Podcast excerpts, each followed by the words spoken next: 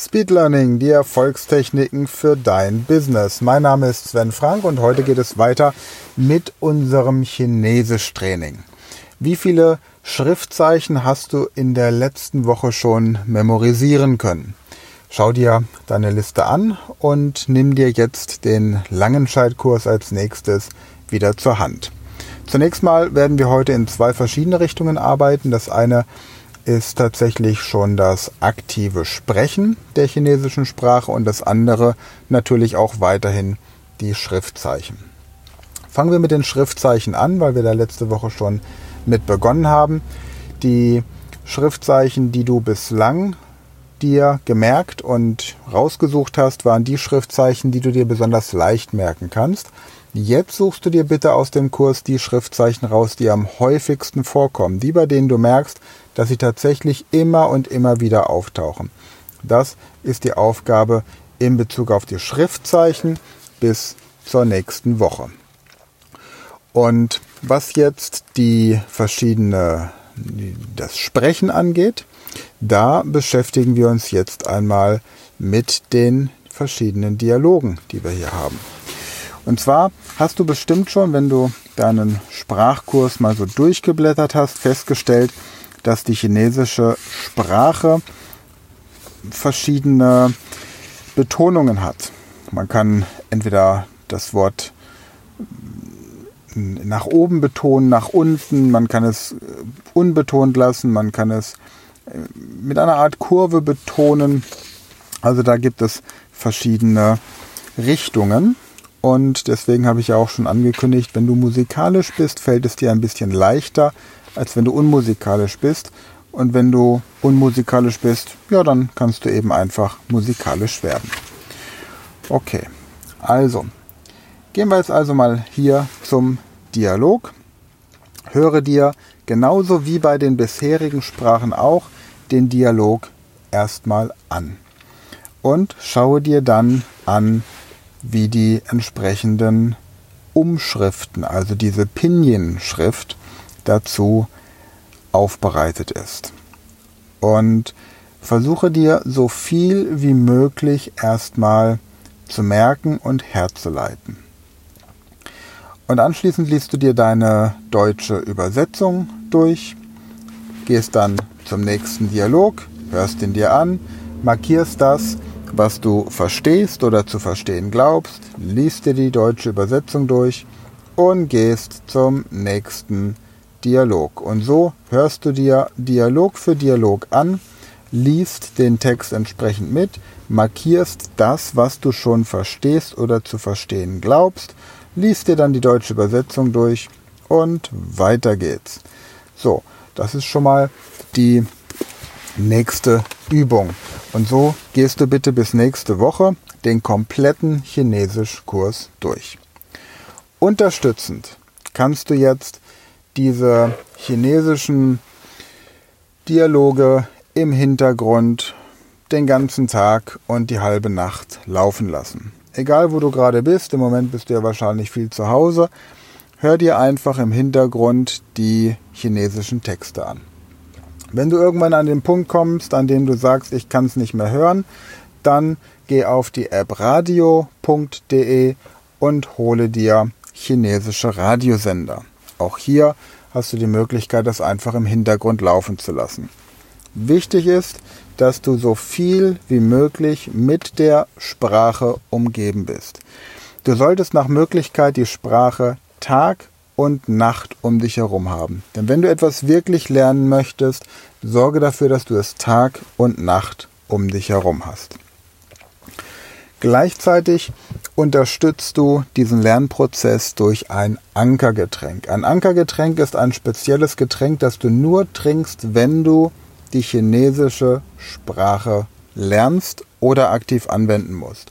Vielleicht holst du dir einen leckeren Jasmintee, den du dir immer wieder aufbrühst, um mit diesem Jasmintee das Lernen der chinesischen Sprache zu verknüpfen.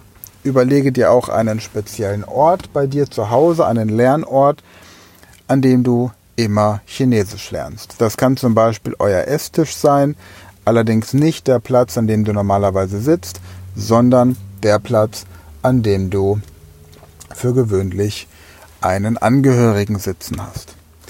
Ja, und der dritte wirklich wichtige Tipp, erkläre einer anderen Person, wie man richtig Chinesisch lernt. Erkläre einer anderen Schri Person die chinesischen Schriftzeichen. Wenn du zum Beispiel Kinder hast, dann übe die chinesischen Schriftzeichen mit den Kindern. Wenn du einen Partner hast, der sich ebenfalls für Fremdsprachen interessiert oder eine Partnerin, dann sprich mit deinem Partner, deiner Partnerin über die chinesische Sprache, über die chinesische Schrift. Vielleicht hast du auch jemanden, der mit dir gemeinsam die Sprache lernt. Dann erklärt euch immer gegenseitig, wie die Schrift funktioniert, wie man Chinesisch anwendet. Wenn du diesen Langenscheid-Kurs durchgehst, dir die Dialoge anhörst und entsprechend das markierst, was du schon verstehst oder zu verstehen glaubst, dann ignoriere bitte sämtliche Übungen und sämtliche Grammatikhinweise. Das machen wir in der nächsten Woche frühestens. Es geht erstmal wirklich darum, ein Gefühl dafür zu bekommen und plapper einfach diese ganzen Sätze nach, die du da vorgetragen bekommst und versuche einfach nur herauszufinden, was das im Einzelnen bedeutet. Ja, soweit, so gut. Was ist noch zu sagen? Du kannst die Texte natürlich auch im Schlaf dir anhören. Dazu nimmst du dir die Texte als MP3-Datei auf und ähm, packst da ein bisschen Entspannungsmusik vorne dran, dass du während der Entspannungsmusik einschläfst und dann die Texte einfach während des Schlafes im Hintergrund laufen lässt. Achte auch so ein bisschen auf deine Ernährung. Sorge dafür, dass du wenig Zucker zu dir nimmst, wenig Fleisch. Im Idealfall verzichtest du auf Kaffee, Alkohol, Nikotin und so einen Käse. Und dann kannst du sicher sein, dass dein Gehirn tatsächlich auch leistungsfähiger ist. Je mehr lebendes Essen du zu dir nimmst, in Form von Gemüse, in Form von Obst, wenn du drauf stehst, auch in Form von Insekten, desto besser. Aber ansonsten lass einfach das, was deinem Körper gut tut, in deinem Körper Gutes tun. Und das, was deinem Körper nicht gut tut, das kannst du ja anderen Menschen überlassen. Okidok. Nächste Woche geht es dann weiter mit der Frage, wie man sich der Grammatik und den entsprechenden Übungen widmet. Und in der übernächsten Woche dann um die Frage, wie finde ich jemanden, mit dem ich aktiv sprechen kann. Okay, wir hören uns ansonsten wieder am Sonntag. Und am Sonntag habe ich einen sehr spannenden Interviewpartner hier im Podcast und zwar Florian Wurm aus Linz. Florian ist in Österreich auch so etwas wie der Speed Learning Experte. Er beschäftigt sich mit der Frage, wie man Studenten möglichst effektiv zum Beispiel auf den ähm, auf das Medizinstudium vorbereiten kann. Er wird uns erzählen, wie er die Bibel auswendig gelernt hat. Er ist ein gläubiger Mensch und er wollte gerne sehr viel Nähe zu Gott und viel über das wissen, was in der Bibel drin steht. Also hat er die Bibel auswendig gelernt. Und er hat einen eigenen Podcast. Über diesen Podcast werden wir auch sprechen. Das ist einer der wenigen Podcasts, die ich selbst auch abonniert habe.